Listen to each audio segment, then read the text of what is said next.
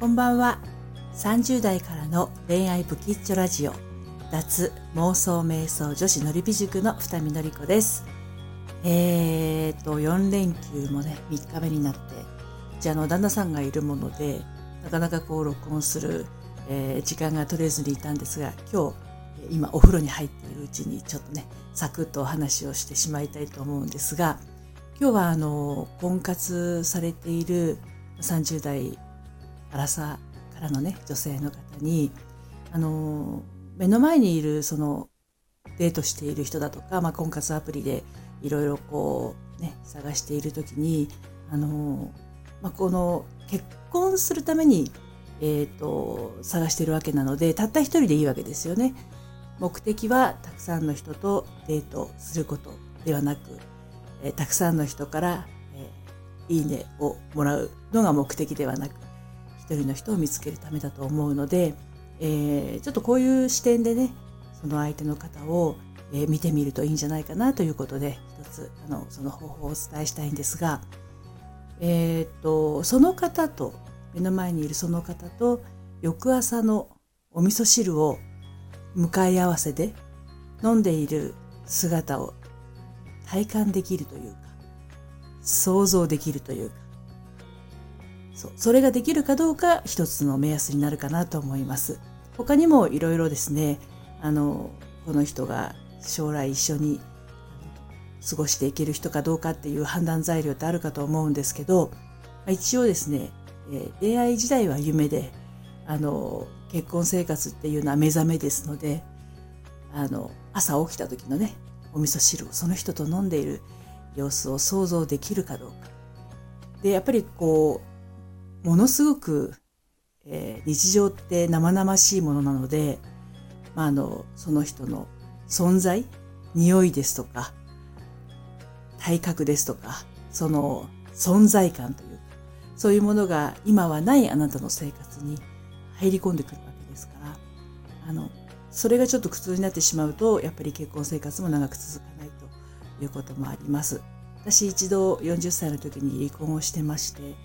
え、53歳の時に8学年年下の初婚の男性と再婚しましたけどやっぱりねあの一緒に暮らすっていうのは、えー、自分の何て言うのかな気取らない部分飾らなくていい部分というのをあの出せた方が自分も楽ですし相手もその方が楽なんですね。楽になれる、まあ、そのためにうん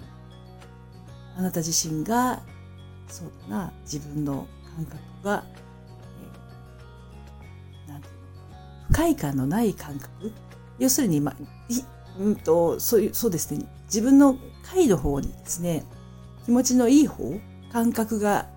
感じのいい方っていうんですか。そういうものが体感としてないと測れないんですよ。であの私のそののりぴ塾のね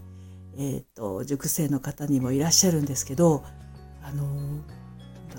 楽しいがわからないとか、うーんと、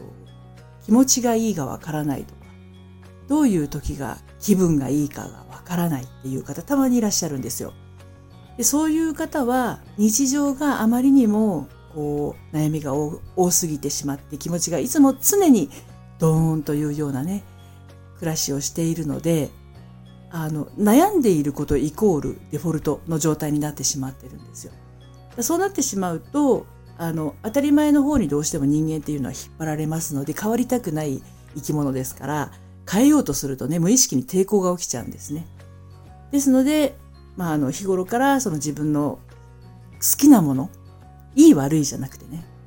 これは正しいこれは正しくないとかではなくって